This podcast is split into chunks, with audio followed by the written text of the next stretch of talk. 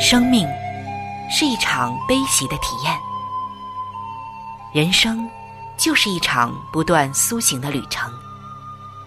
心灵的方向错了，就无法感受生命的喜悦。今天在这里，上帝与你有约。认识上帝是一场盛大的遇见，它能使你沉淀心灵的浮躁。过滤往日的忧伤，带你触摸心灵与生命的神圣所在。上帝说：“你的心需要休息。”各位亲爱的听众朋友，这里是希望福音电台为您带来的福音节目《触动的心灵》，我是主持人春雨。让我们在这里。远离心灵的疲惫，回归上帝的抚慰，触动心灵的每一丝感动，都让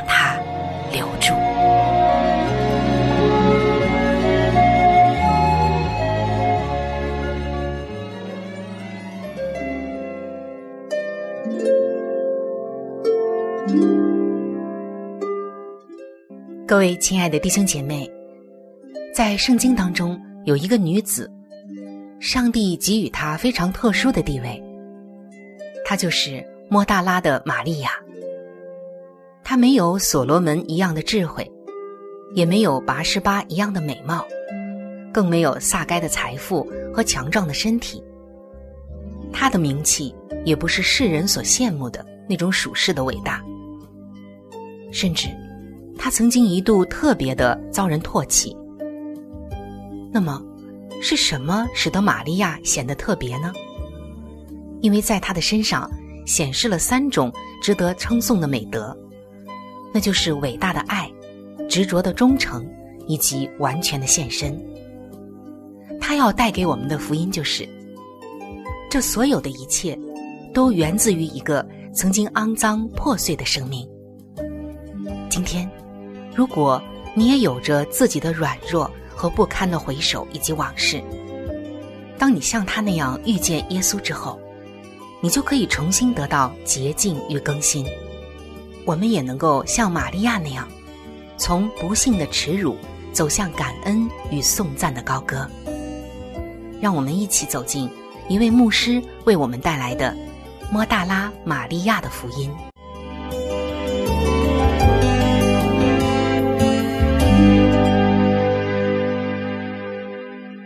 各位亲爱的弟兄姐妹，欢迎来到述说莫大拉玛利亚的福音分享时间。如果说到圣经当中你最喜欢的经文，你会想到哪一节经文呢？圣经中最广为人知、最受人喜爱、最被人寄送的经文，大概就是约翰福音三章十六节了。但我大胆猜测一下。如果你问问一般的基督徒，约翰福音三章十六节前面的两节经文是什么？五十人中没有一个人会知道。大部分人忘记了，这最不朽的经文正是承接了前两节的思想而继续说的。以下是他们完整的引用：约翰福音三章十四到十六节，摩西在旷野怎样举蛇？人子也必照样被举起来，叫一切信他的都得永生。上帝爱世人，甚至将他的独生子赐给他们，叫一切信他的不至灭亡，反得永生。在这三节经文中，我们可以略微瞥见整个善恶之争，在上帝与蛇之间的宇宙大征战。我们再来看看原来的故事，《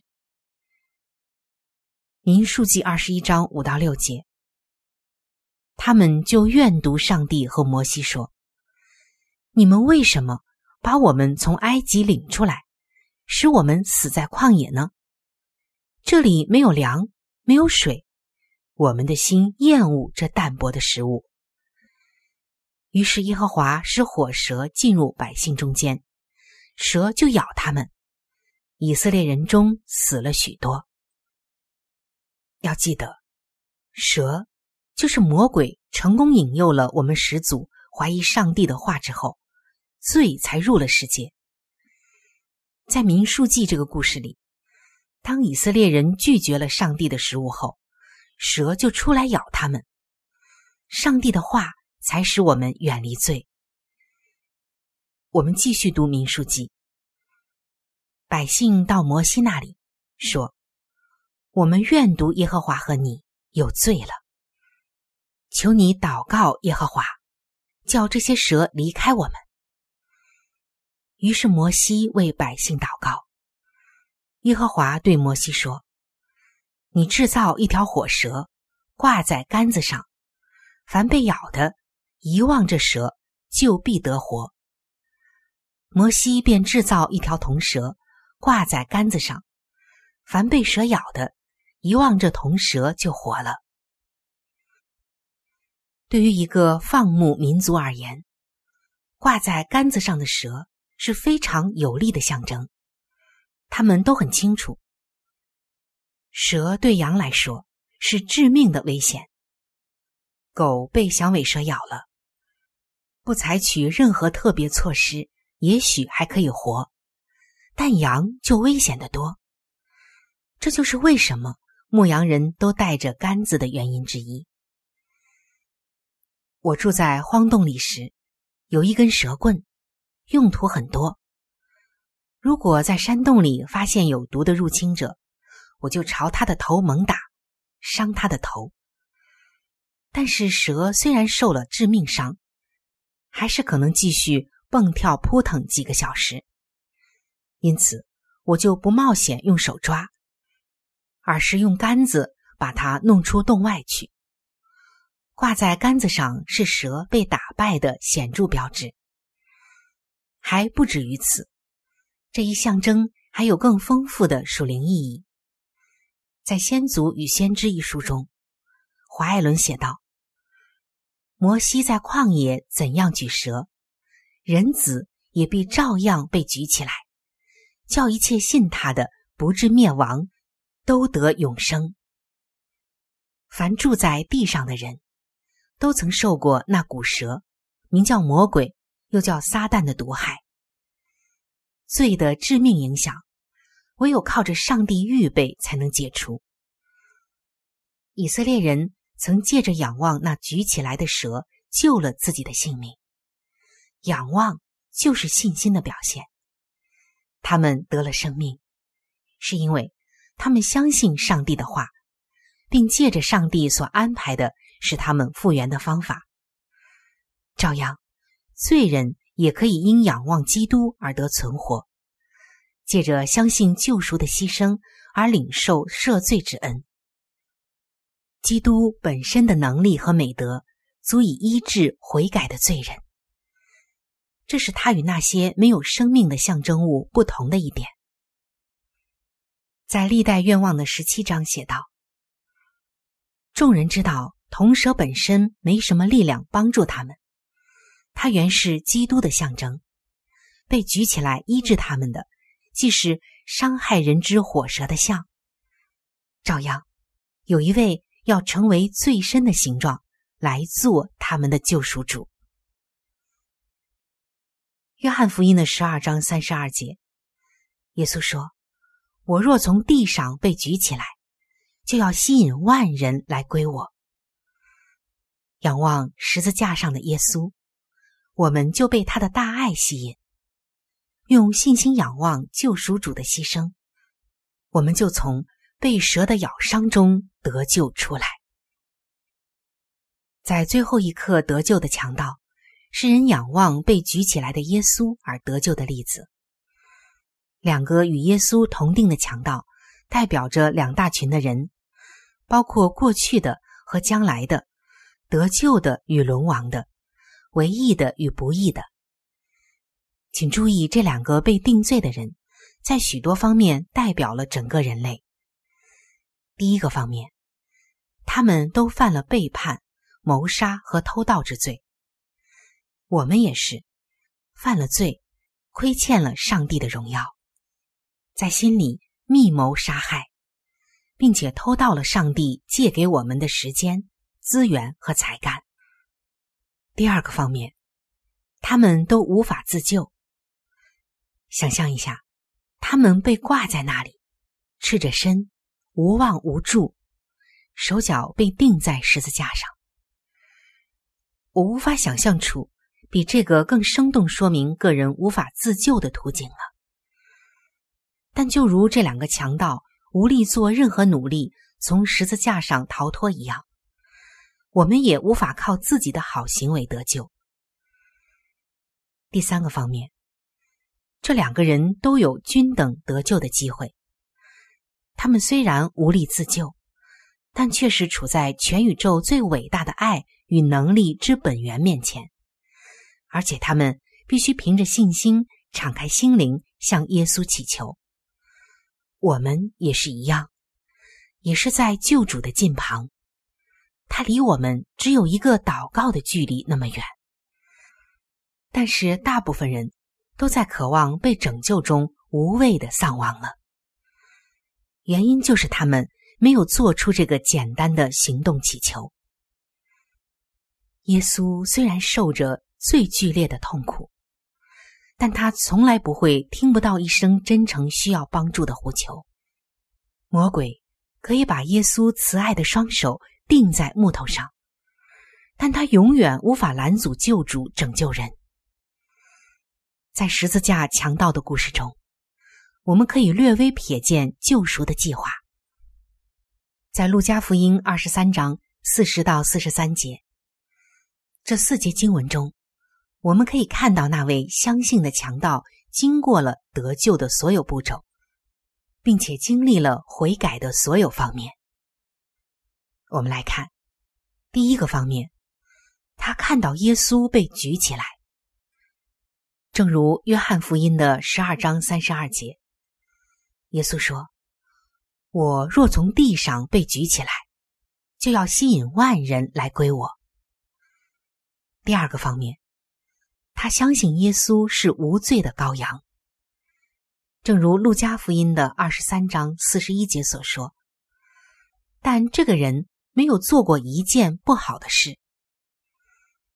第三个方面，他悔改。并承认自己的罪，正如路加福音二十三章四十一节所说：“我们是应该的，因我们所受的与我们所做的相称。”第四个方面，他虽然被嘲笑，但仍然公开见证主耶稣是他的主，他的王。正如路加福音的二十三章四十二节所说：“主啊。”你的国降临时，第五个方面，他祈求赦免。路加福音二十三章四十二节记载，他说：“主啊，求你纪念我。”第六个方面，他与耶稣一同受苦。第七个方面，他与基督同死，且死在基督里。正如加拉太书的二章二十节所说：“我已经与基督同定十字架，现在活着的不再是我，乃是基督在我里面活着。”在圣经中，酒是立约之血的标志，记得吗？耶稣在最后晚餐中举起杯时说：“因为这是我立约的血，为多人流出来。”是罪得赦，但我告诉你们，从今以后，我不再喝这葡萄汁，直到我在我父的国里同你们喝新的那日子。要记得，这是新酒，是没有发过酵的葡萄汁。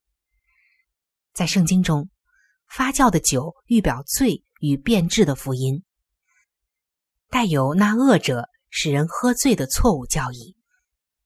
启示录书中提到被盗的教会说：“我将坐在众水上的大淫妇所要受的刑罚指给你看。地上的君王与他行淫，住在地上的人喝醉了他淫乱的酒。我又看见那女人喝醉了圣徒的血和为耶稣做见证之人的血。耶稣所行的第一个神迹，是在加拿的一个婚宴上，把水变为新酒。他是在一个婚礼上开始了他的布道工作，把新鲜的酒赐给人。耶稣是新郎，教会是心腹。以弗所书五章二十五节说：“你们做丈夫的要爱你们的妻子，正如基督爱教会。”为教会舍己。耶稣在十字架上的最后时刻，尝了折磨他的人所给的苦酒。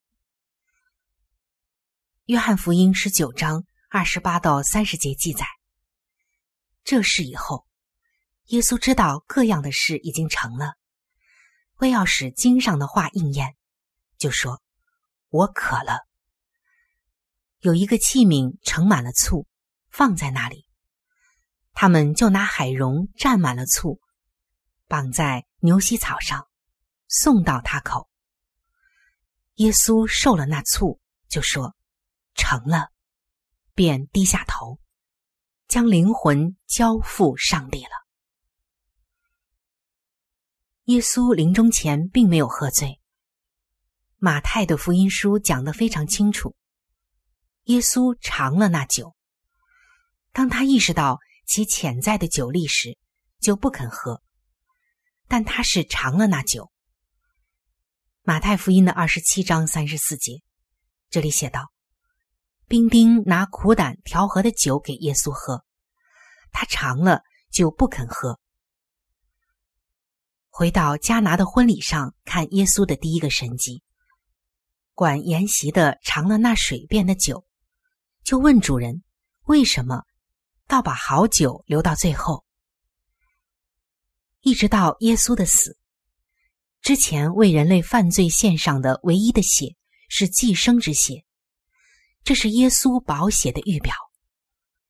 但寄生的血永不能将我们的罪洗净，就像婚宴上的主人一样，天赋上帝把最好的血留到最后，直到他差遣耶稣来。有意思的是，耶稣所行的第一个神迹，就是给人类家庭神奇的新酒，那是他宝血的预表，可以洁净我们，使我们配得参加羔羊的婚宴。在宣布成了之前，他所做的最后一件事，就是尝了罪人所递来的苦酒。救主用宝血救赎了我们。清偿了每个人的罪与死亡。星期四的晚上，耶稣开始立新约前，带着门徒经过吉伦谷。犹太历史学家约瑟夫告诉我们，在逾越节一周中，在圣殿里有太多的寄生被杀掉，以致吉伦谷就被染成了血红色。这就意味着。耶稣要跨过这些血，才能到达克西马尼园。在那里，他留下自己的宝血。那天晚上，羊血遇到了他的尸体，上帝羔羊之血，就如婴孩要在血和水中出生一样。教会也是在耶稣破碎的心脏流出的血与水中降生的。正如上帝使亚当沉睡，从他的肋旁带出他的妻子一样，天父也让耶稣沉睡，一支枪扎进他的肋旁，他流出了血与水，他的心腹教会就降生了。从公元前一三四七年到一三五一年，黑死病横扫欧洲，死了大约四分之一。到三分之一的人口，大约有两千五百万人。单单大不列颠岛就丧生大约八十万。全世界一共有七千五百万人丧生。这个可怕的瘟疫是恶性腹股沟腺炎，发病的人全身长黑斑，是历史上最严重的灾病。那时候还不知道这种病会从老鼠身上通过跳蚤传给人。现在我们知道，治疗黑死病的一种方法就是输血。要求供血的人曾在这种灾病环境中待过，但从未受其感染。同样的，唯一治疗罪死病的方法就是接受耶稣的宝血。他是唯一在这个罪恶的世界上生活而没有被其污染过的人。耶稣来赐给人宝血，救我们脱离罪的死病。因他的干渴，我们才得生命的活水，滋养干枯的心灵。有一个传说是这样的：在奥利夫·克伦威尔时期，有一个年轻的士兵在柱子旁睡着了。他被军事法庭审判后，就被处以死刑。在晚钟响起来的时候，他就要被枪毙。他的未婚妻听到这个消息，就在敲晚钟的前几个小时爬进钟塔里，把自己绑在钟的大灵蛇上。等到敲晚钟的时候，士普猛拽着大钟的绳子，但钟塔里。只传出几声沉闷的声响。克伦威尔想要知道为什么钟不响了，他的侍卫兵就去检查，并带回了这位年轻的女子。这位女子受了重伤，全身淤青，因为来回撞在大钟上还流着血。克伦威尔见这个女子愿意为所爱的人受害，大为感动。就释放了那个士兵，说：“今天晚上不敲钟了。”很久以前，在耶路撒冷城外一座石山上，三个罪犯被处决了，一个向着罪死，一个在罪中死，一个为了罪死。基督为了我们的罪而死。现在，我们要做出选择。是在自己的罪中死，还是通过在耶稣里的信心，向着自己的罪死去？亲爱的弟兄姐妹，今天的你会做出一个怎样的选择呢？你是会在自己的罪中死去，还是通过在耶稣里的信心，向着自己的罪死呢？当玛利亚离开坟墓的时候，她向着罪。已经死了。今天的你我呢？我们有没有向着自己的罪而死呢？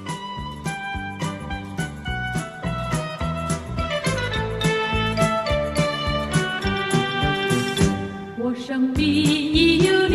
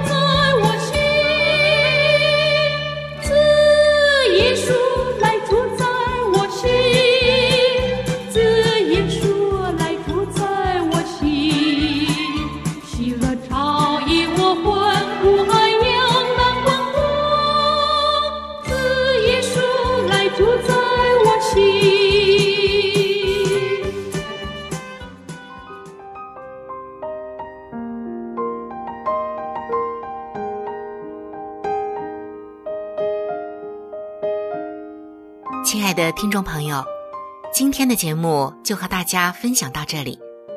如果您有什么样的触动与感想，欢迎您来信与我联系。如果您想要了解基督教，或者想要对圣经有进一步的认识和理解，在我们这里有一些资料，还有圣经，都是可以免费的赠送给您的。主持人春雨愿成为您最知心的朋友。来信请寄：香港九龙尖沙咀山林道二六杠二八号。山是大山的山，林是树林的林，道是道路的道。香港九龙尖沙咀山林道二六杠二八号。您写春雨收就可以了。春是春天的春，雨是下雨的雨。如果您是用电子邮件，请记我的电子邮箱。我的电子邮箱是 c h u n y u，就是春雨的汉语拼音。接下来是 at，就是小老鼠 v o h c 点 c n。在这里要特别说明的一点就是，如果您的条件许可，非常的欢迎您能够上网来收听我们的节目，以取得最佳的收听效果。同时，也可以听往期的节目。我们的网址是三 w 点 x i w a n g，就是。希望的汉语拼音，接下来是英文的 radio，就是 r a d i o 点 o r g，非常的欢迎您能够上网收听我们的节目。本期触动的心灵节目在这里就要和您说再见了，感谢您的收听，愿上帝赐福您和您的全家。